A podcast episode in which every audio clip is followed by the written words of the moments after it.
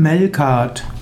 Melkart, auch genannt Baal von Tyros, wird als der höchste Gott der Stadt Tyros angesehen. Melkart wird genannt Stadtkönig, Melkart wird verehrt als Schutzgott der Schifffahrt und der Kolonisation.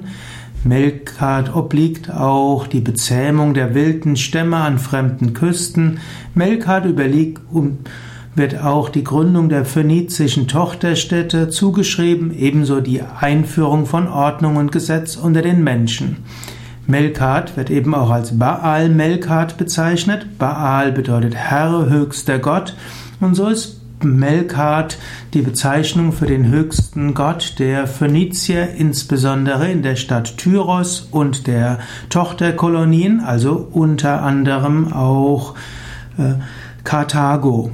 Melkat ist dann auch die Bezeichnung von einigen wichtigen karthagischen Politikern und Heerführern, denn ähnlich wie in Indien haben sich auch die Phönizier nach Götternamen benannt.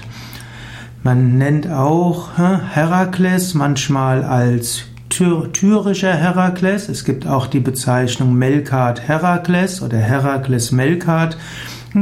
Denn manche sagen, dass Herkules, Herakles der gleiche ist wie Melkart. Es ist allgemein im Altertum in der Antike üblich gewesen, dass die verschiedenen Gottheiten der verschiedenen Kulturkreise miteinander identifiziert wurden.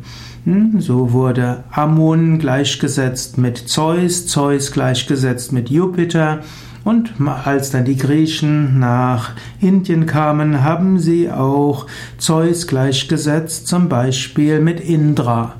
Und so kann man auch sagen, auch Baal und damit auch Melkart ist letztlich eins mit Zeus oder auch eins mit Herakles.